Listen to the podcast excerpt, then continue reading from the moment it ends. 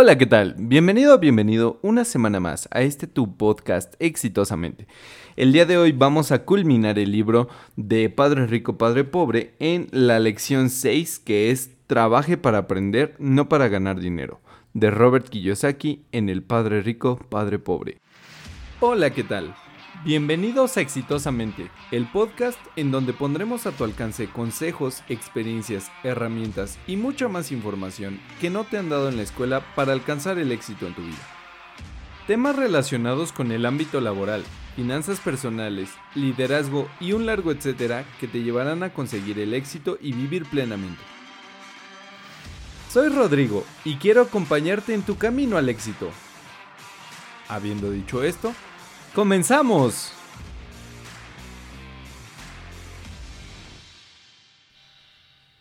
Lección 6. Trabaje para aprender, no para ganar dinero. En 1995 concedí una entrevista para un periódico en Singapur. La joven reportera fue puntual y la entrevista comenzó inmediatamente. Nos sentamos en el vestíbulo de un hotel de lujo, bebiendo café y conversando sobre el propósito de mi visita a Singapur. Compartiría el estado con Zig Ziglar, él hablaría de motivación y yo hablaría sobre los secretos de los ricos. Algún día seré una autora de libros líderes en ventas, como usted, me dijo.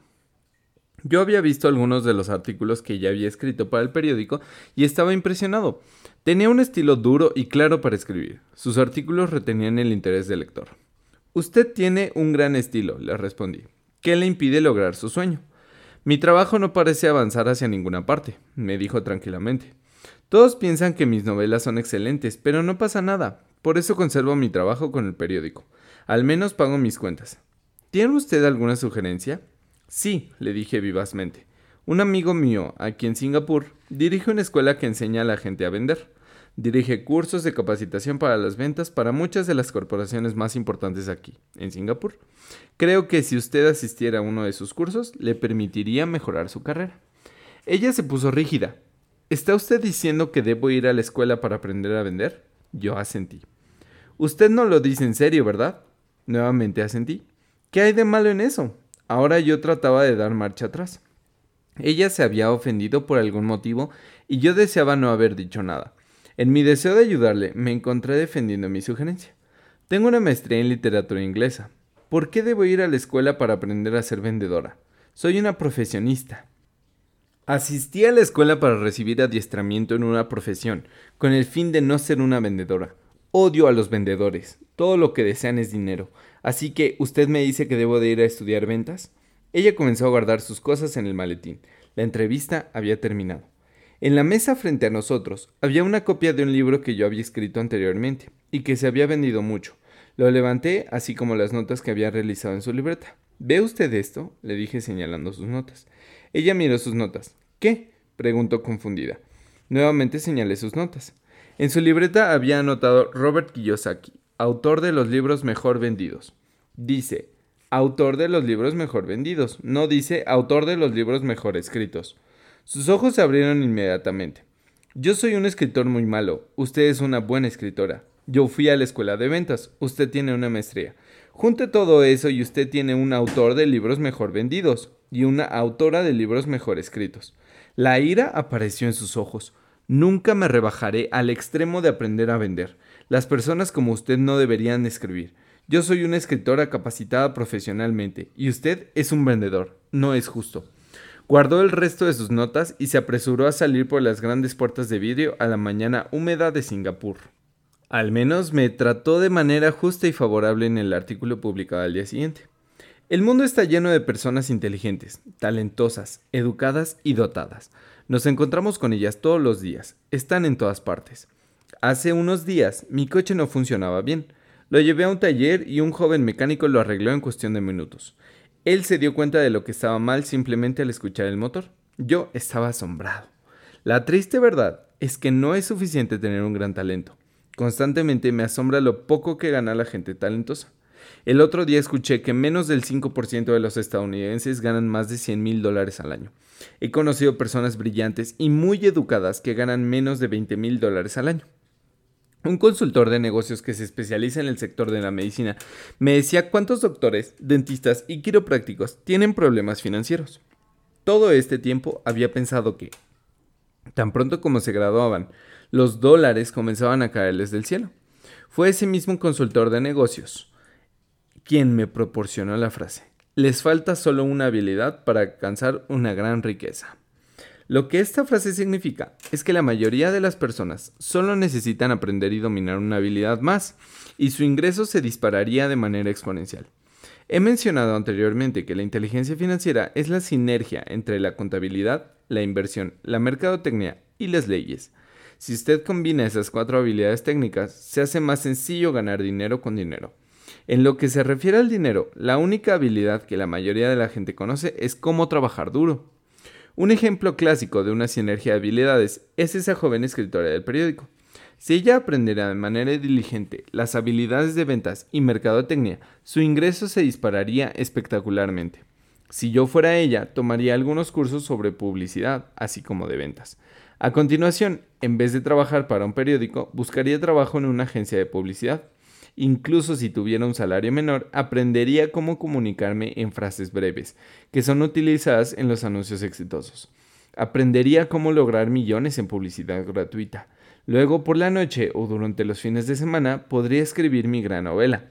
Cuando lo hubiera terminado estaría en posibilidades de vender el libro. De esa manera podría convertirme en una autora de libros mejor vendidos. Cuando publiqué mi primer libro, If you want to be rich and happy, don't go to school. Si usted desea ser rico y feliz, no vaya a la escuela. El editor sugirió que cambiara el título a La economía de la educación. Le dije al editor que con un título como ese yo vendería dos libros, uno para mi familia y otro para mi mejor amigo. El problema es que esperarían sus copias gratis. El molesto título, Si usted desea ser rico y feliz, no vaya a la escuela, fue escogido porque sabíamos que obtendría muchísima publicidad. Yo estoy a favor de la educación y creo en la reforma educativa. De otra manera, ¿por qué continuaría ejerciendo presión para cambiar nuestro anticuado sistema educativo? De manera que escogí un título que me llevaría a más programas de radio y televisión, simplemente porque deseaba ser controvertido. La mayoría de la gente pensó que yo era un farsante, pero el libro se vendió mucho. Cuando me gradué de la Academia de Marina Mercante de Estados Unidos en 1969, mi padre educado estaba feliz. La compañía Standard Oil de California me contrató para su flota de barcos petroleros. Yo era el tercero de mi clase y el salario era bajo en comparación con el resto de mis compañeros de clase, pero estaba bien para hacer mi primer trabajo verdadero después de la universidad. Mi salario inicial fue de cerca de 42 mil dólares al año, incluyendo tiempo extra. Solo tenía que trabajar durante 7 meses. Tenía 5 meses de vacaciones. Si lo hubiera deseado, había podido tomar la ruta a Vietnam con una compañía naviera subsidiaria y hubiera duplicado mi paga en vez de tener cinco meses de vacaciones. Yo tenía una gran carrera por delante y sin embargo renuncié luego de seis meses con la compañía para unirme al cuerpo de Marines y aprender a volar. Mi padre educado estaba desolado. Mi padre rico me felicitó. En la escuela y en el sitio de trabajo, la opinión popular es la idea de la especialización. Es decir, con el fin de ganar más dinero o de lograr un ascenso, usted necesita especializarse. Esa es la razón por la que los médicos comienzan inmediatamente a buscar una especialidad, como la ortopedia o la pediatría. Lo mismo ocurre con los contadores, arquitectos, abogados, pilotos y otros. Mi padre educado creía en ese mismo dogma, por eso estaba emocionado cuando eventualmente logró su doctorado. A menudo admitía que las escuelas recompensan a las personas que estudian más y más acerca de menos y menos. Mi padre rico me alentó a hacer exactamente lo opuesto. Tú deseas saber un poco acerca de mucho, fue su sugerencia. Por eso, durante años, trabajé en diferentes áreas de sus compañías. Por algún tiempo trabajé en el departamento de contabilidad. Aunque probablemente nunca hubiera sido un contador, quería que yo aprendiera por ósmosis. Mi padre rico sabía que yo aprendería la jerga y que aprendería a distinguir entre lo que es importante y lo que no es. También laboré como peón y trabajador de construcción, así como en ventas, reservaciones y mercadotecnia. Nos estábamos preparando, a Mike y a mí. Es por eso que insistía en que asistiéramos a las reuniones con los banqueros, abogados, contadores y corredores. Deseaba que aprendiéramos un, un poco sobre cada aspecto de su imperio. Cuando abandoné mi empleo bien pagado con Standard Oil, mi padre educado tuvo una reunión de corazón a corazón conmigo. Estaba asombrado. No podía comprender mi decisión de renunciar a una carrera que ofrecía un salario alto, grandes beneficios, mucho tiempo libre y la oportunidad de un ascenso. Cuando me preguntó una noche ¿por qué renunciaste? Yo no podía explicárselo, por más que tratara. Mi lógica no encajaba con su lógica. El gran problema era que mi lógica era la lógica de mi padre rico. La seguridad en el empleo era lo más importante para mi padre educado. El aprendizaje era lo más importante para mi padre rico. Mi padre educado pensó que yo había ido a la escuela para aprender a ser oficial de navío. Mi padre rico sabía que yo había ido a la escuela para estudiar comercio internacional. De esa forma, como estudiante, realicé viajes en cargueros y navegué en buques mercantiles, tanqueros y barcos de pasajeros al lejano oriente y al Pacífico Sur. Mi padre rico hizo hincapié en que realizara viajes al Pacífico en vez de ir a Europa, porque sabía que las naciones emergentes estaban en Asia, no en Europa. Mientras la mayoría de mis compañeros de clase, incluyendo a Mick, tenían fiestas en sus fraternidades universitarias, yo estaba estudiando el comercio, la gente, los estilos de negocios y las culturas de Japón. Taiwán, Tailandia, Singapur, Hong Kong, Vietnam, Corea, Tahití, Samoa y Filipinas. También asistía a fiestas, pero no en la fraternidad universitaria. Crecí rápidamente. Mi padre educado simplemente no podía comprender por qué decidí renunciar y unirme al cuerpo de Marines. Le dije que deseaba aprender a volar, pero en realidad quería aprender a comandar tropas. Mi padre rico me explicó que la parte más difícil de dirigir una compañía consiste en manejar al personal. Él había pasado tres años en el ejército. Mi padre educado quedó exento del servicio militar. Mi padre rico me explicó la importancia de aprender a dirigir hombres en situaciones difíciles. El liderazgo es lo que necesitas aprender a continuación, me dijo. Si no eres un buen líder, te darán un balazo en la espalda, como ocurre en los negocios. A mi regreso de Vietnam en 1973, renuncié a mi comisión, a pesar de que me encantaba volar. Encontré un empleo con la compañía Xerox Corp. Me uní a esa compañía por una razón, y no era la de los beneficios laborales. Yo soy una persona tímida, y la idea de vender era la más aterradora del mundo. Xerox tiene uno de los mejores programas de capacitación de ventas en Estados Unidos. Mi padre rico estaba orgulloso de mí, mi padre educado estaba avergonzado. Como era un intelectual, él consideraba que los vendedores estaban por debajo de su categoría. Yo trabajé con Xerox durante cuatro años hasta que logré vencer mi miedo a tocar puertas y ser rechazado. Una vez que logré mantenerme constantemente como uno de los cinco mejores vendedores, renuncié nuevamente. Seguí avanzando y dejé atrás otra gran carrera con una compañía excelente. En 1977 formé mi primer compañía. Mi padre rico nos había preparado, a Mike y a mí, para tomar el control de compañías, de manera que ahora tenía que aprender a formarlas y ensamblarlas. Mi primer proyecto, una cartera de nylon y velcro, fue fabricada en el lejano oriente y enviada a un almacén en Nueva York, cerca de donde había ido a la escuela. Mi educación formal estaba completa y era el momento de probar mis alas. Si fallaba, me iría a la bancarrota. Mi padre rico pensaba que era mejor quebrar antes de cumplir 30 años. Todavía tienes tiempo para recuperarte, fue su consejo. El día anterior a mi cumpleaños número 30, mi primer cargamento salió de Corea hacia Nueva York. Actualmente todavía realizo negocios en un nivel internacional. Tal y como me alentó mi padre rico, mantengo relación con las naciones emergentes. Hoy en día, mi compañía realiza inversiones en Sudamérica, Asia, Noruega y Rusia. Existe un viejo cliché en inglés que señala que la palabra job, trabajo, es el acrónimo de just over broke, casi quebrado. Y desafortunadamente diría que ese acrónimo se aplica a millones de personas. Dado que la escuela no considera que la inteligencia financiera es una forma de inteligencia, la mayoría de los trabajadores vive de acuerdo con sus medios. Ellos trabajan y pagan sus cuentas. Existe otra terrible teoría de administración que señala que los trabajadores trabajan apenas lo suficiente para no ser despedidos, y los dueños pagan apenas lo suficiente para que los trabajadores no renuncien. Y si usted toma en cuenta las escalas de salarios de la mayoría de las compañías, nuevamente diría que existe un cierto grado de verdad en esa afirmación. El resultado neto es que la mayoría de los trabajadores no salen adelante. Ellos hacen lo que les enseñaron a hacer, obtener un trabajo seguro. La mayoría de los trabajadores se enfoca en trabajar por un salario y los beneficios que los recompensan en el corto plazo, pero que a menudo es desastroso en el largo plazo. En vez de lo anterior, recomiendo que los jóvenes busquen un trabajo de acuerdo con lo que aprenderán, más que de acuerdo con lo que ganarán. Usted debe ver a la distancia qué habilidades debe adquirir antes de escoger una profesión específica y quedar atrapado en la carrera de la rata. Una vez que las personas quedan atrapadas en el proceso de pagar cuentas a lo largo de sus vidas, se convierten en algo parecido a pequeños ratones que corren en el interior de esas pequeñas ruedas de metal. Sus pequeñas piernas peludas corren desesperadamente. La rueda corre veloz, pero al día siguiente siguen en la misma jaula. ¡Qué gran trabajo! En la película Jerry Maguire, protagonizada por Tom Cruise, existen muchas escenas con frases grandiosas. Probablemente la más memorable es Enséñame el dinero. Pero hay una frase que considero la más verdadera. Tiene lugar en la escena en que Tom Cruise está dejando la compañía.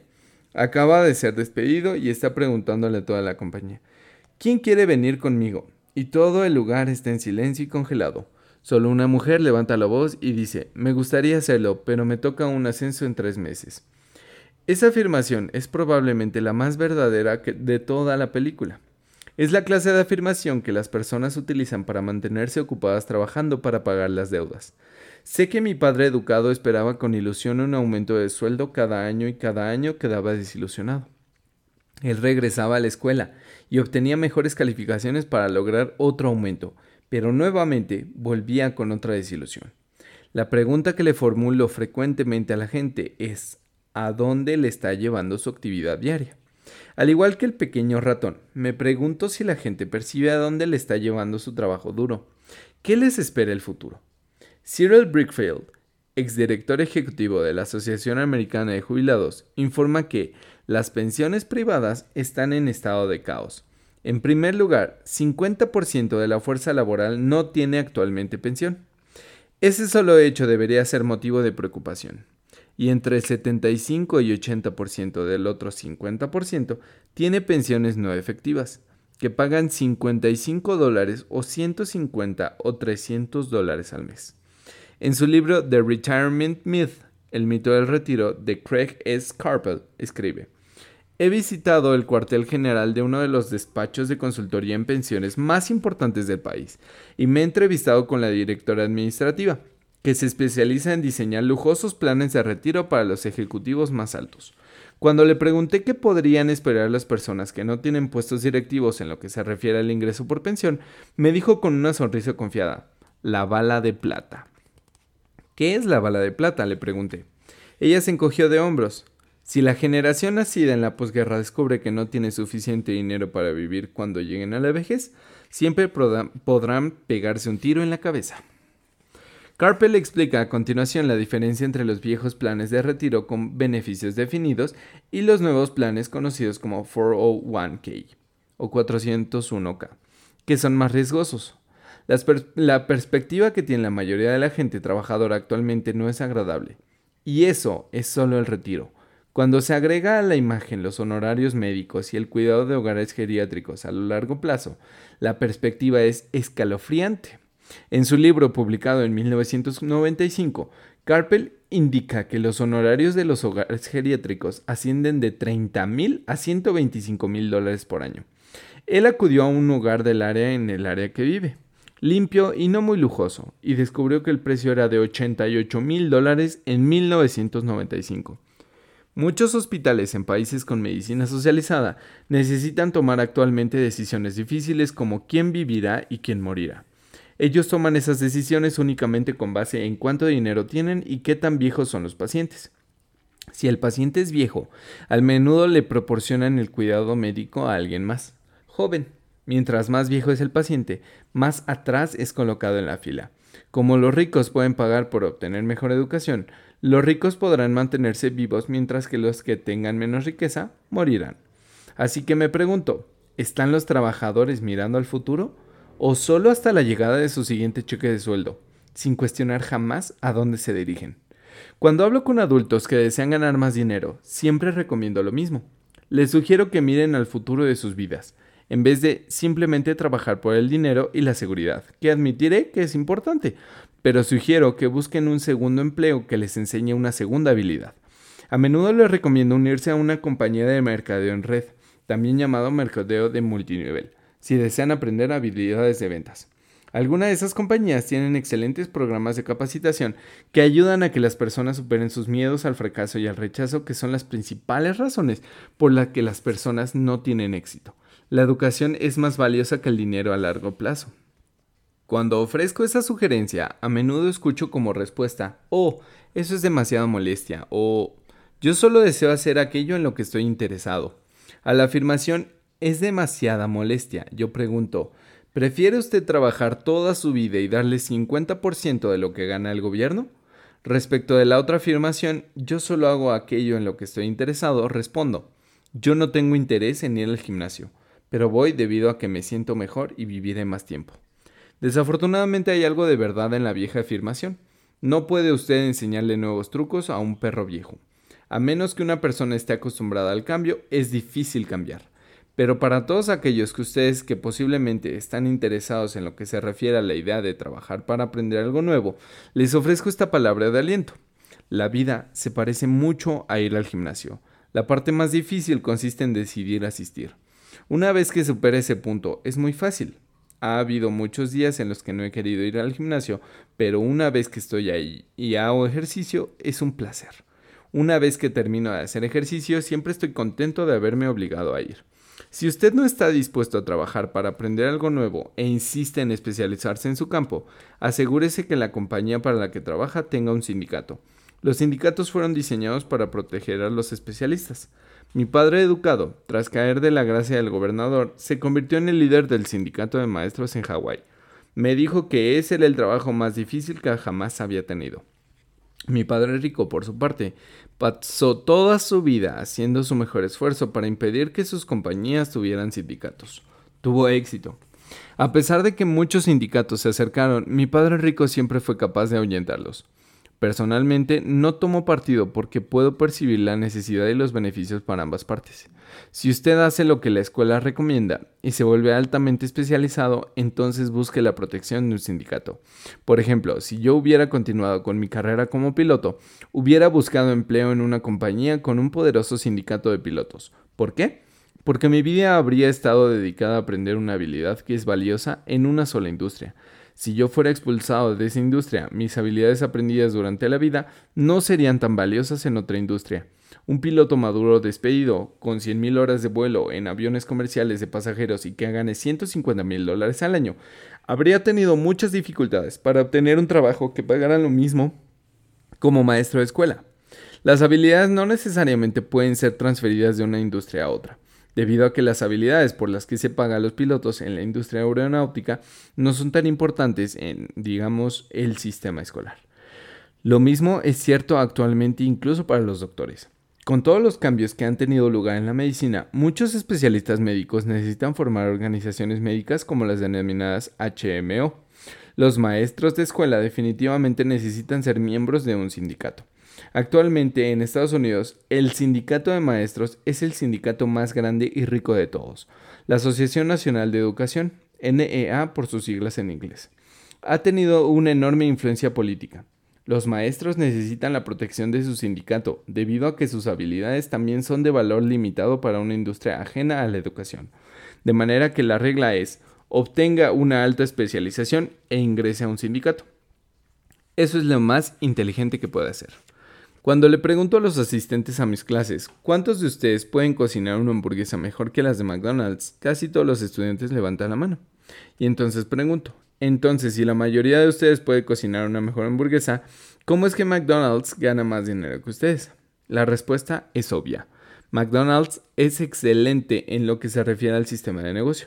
La razón por la que tantas personas talentosas son pobres es porque se enfocan en crear una mejor hamburguesa y saben muy poco o nada sobre sistemas de negocios. Un amigo mío en Hawái es un gran artista, gana una cantidad considerable de dinero. Un día el abogado de su madre lo llamó para decirle que ella le había dejado 35 mil dólares. Eso fue lo que quedó de su patrimonio después de que el abogado y el gobierno tomaron sus partes. Inmediatamente, él percibió una oportunidad de incrementar su negocio al utilizar ese dinero para publicidad. Dos meses después, su primer anuncio a cuatro tintas en plan entera apareció en una revista cara que se dirigía a los ricos. El anuncio fue publicado durante tres meses. Él no recibió respuesta alguna por el anuncio y perdió toda su herencia. Ahora quiere demandar a la revista por tejiversación. Este es un caso común de alguien que puede crear una hamburguesa magnífica, pero que sabe poco de negocios. Cuando le pregunté qué había aprendido, su única respuesta fue que los vendedores de anuncios son unos ladrones.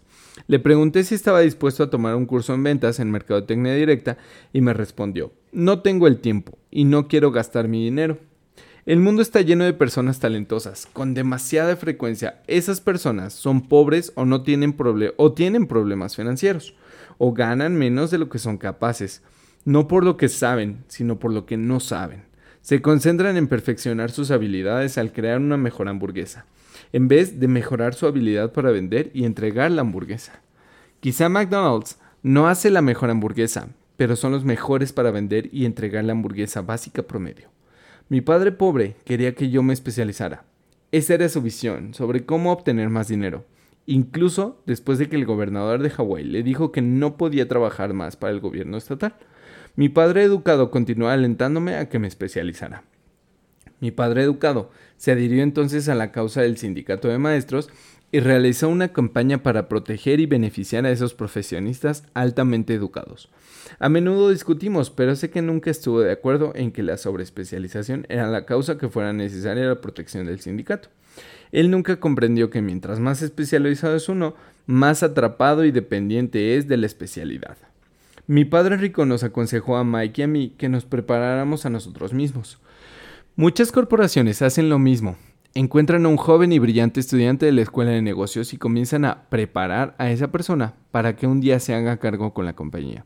De manera que estos jóvenes y brillantes empleados no se especializan en un departamento, son transferidos de un departamento a otro para aprender todos los aspectos del sistema de negocios. Los ricos a menudo preparan a sus hijos o a los hijos de otros. Al hacerlo, sus hijos obtienen un conocimiento general de las operaciones de negocios y cómo se interrelacionan los diversos departamentos. Para la generación de la Segunda Guerra Mundial, era considerado como malo saltar de una compañía a otro.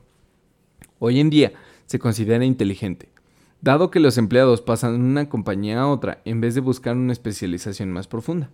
¿Por qué no procurar lo que puede aprenderse en vez de lo que puede ganarse? En el corto plazo puede ganar menos, en el largo plazo puede tener mayores dividendos. Las principales habilidades administrativas necesarias para el éxito son la administración del flujo de efectivo, la administración de sistemas, incluyendo usted mismo y el tiempo con su familia, y la administración de personal. Las habilidades especializadas más importantes son las ventas y la comprensión de mercadotecnia. Es la capacidad de vender y por lo tanto de comunicarse con otro ser humano, sea un cliente, empleado, jefe, esposa o hijo, lo que constituye la base del éxito personal. Son las habilidades de comunicación como escribir, hablar y negociar las que son cruciales para una vida de éxito es una habilidad que trabajo constantemente, tomando cursos o adquiriendo cintas educativas para ampliar mis conocimientos. Como he mencionado anteriormente, mi padre educado trabajó cada vez más duro conforme me hacía más competente. También quedó más atrapado mientras más especializado se volvió. A pesar de que su salario se incrementó, sus opciones disminuyeron. Poco después de que fue despedido de su trabajo en el gobierno, descubrió qué tan vulnerable era en realidad desde el punto de vista profesional es como los atletas profesionales que repentinamente sufren una lesión o son demasiado viejos para jugar. Pierden su puesto muy bien pagado y tienen habilidades limitadas que les sirvan de respaldo. Creo que esa es la razón por la que mi padre educado tomó el partido de los sindicatos después de eso. Se dio cuenta de cuánto le hubiera beneficiado un sindicato. Mi padre rico nos alentó a Mike y a mí a conocer un poco acerca de muchas cosas. Nos alentó a trabajar con personas más inteligentes que otros y en lograr que las personas inteligentes trabajaran como equipo. Hoy en día se le llama sinergia de especialidades profesionales. Actualmente me encuentro con ex maestros de escuela que ganan cientos de miles de dólares al año. Ganan tanto debido a que tienen habilidades especializadas en su campo, así como otras habilidades. Pueden enseñar tan bien como pueden vender o utilizar la mercadotecnia. No conozco otras habilidades que puedan ser más importantes que las ventas y la mercadotecnia. Las habilidades de ventas y mercadotecnia son difíciles para la mayoría de la gente, principalmente debido a su miedo al rechazo. Mientras mejor sea usted para comunicarse, negociar y manejar su miedo al rechazo, más fácil le será la vida. El mismo consejo que le di a la escritora del periódico que quería convertirse en una autora de libros mejor vendidos, se lo doy a todos los demás. Ser una persona con especialidad técnica tiene sus aspectos fuertes al igual que sus debilidades. Tengo amigos que son genios, pero que no pueden comunicarse efectivamente con otros seres humanos, y como resultado obtienen ingresos lamentables. Les aconsejo pasar tan solo un año aprendiendo cómo vender, incluso si no ganan dinero, sus habilidades de comunicación mejorarán, y eso no tiene precio. Además de ser buenos para aprender, para vender y para utilizar la mercadotecnia, necesitamos ser buenos maestros, así como buenos estudiantes. Para ser verdaderamente ricos necesitamos ser capaces de dar, así como de recibir. En los casos de dificultades financieras o profesionales, existe a menudo una falta en lo que se refiere a dar y recibir. Conozco muchas personas que son pobres porque no son buenos estudiantes ni buenos maestros. Mis dos padres fueron hombres generosos. Ambos tenían como, como costumbre dar primero. La enseñanza era una de sus maneras de dar. Mientras más daban, más recibían. Una diferencia fundamental se refiere a dar dinero. Mi padre rico daba mucho dinero a los demás. Donaba a su iglesia, a la beneficencia, a su fundación. Él sabía que para recibir dinero es necesario dar dinero. Dar dinero es el secreto de muchas familias pudientes. Por eso existen organizaciones como la Fundación Rockefeller y la Fundación Ford. Son organizaciones diseñadas para tomar su riqueza e incrementarla, así como donarla en perpetuidad. Mi padre educado siempre decía, cuando tengo algo de dinero extra, lo dono. El problema es que nunca había dinero extra. Así que trabajaba más duro para obtener más dinero, en vez de enfocarse en la ley más importante del dinero. Da y recibirá. En vez de ello, él creía en el recibe y entonces darás. En conclusión, yo me convertí en ambos padres. Una parte de mí es un capitalista que ama el juego del dinero que gana dinero. La otra parte es un maestro con responsabilidad social, que está profundamente preocupado por la brecha creciente entre los que tienen y los que no. Personalmente acuso como responsable al arcaico sistema educativo. Y bueno, eso es el libro completo de Padre Rico, Padre Pobre de Robert Kiyosaki. Este fue la lección 6. Eh, trabaje para aprender, no para ganar dinero. Espero que te haya servido, que te haya gustado, que haya cambiado algo en ti en tu pensamiento. Y eh, espero que empieces a no a saltar de un trabajo a otro, sino a aprender, aprender varias cosas. Puede ser dentro de tu mismo trabajo pero puedes estar eh, teniendo algunos saltos de departamento, como bien lo menciona Robert, para aprender distintas habilidades.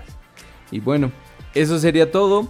Recuerda que la próxima semana tenemos una cita aquí en tu podcast exitosamente. Y si quieres algún consejo, algo, no sé, hablar con alguien o cualquier cosa, recuerda que puedes hablarme o escribirme un correo a rodrigo.exitosamente.org de organización o en cualquiera de las redes sociales que son eh, Instagram, Facebook. Estoy como exitosamente podcast. Te mando un abrazo, cuídate mucho, síguete lavando las manos, por favor, que el COVID parece que ya va bajando, pero no te, no te confíes y hasta la próxima.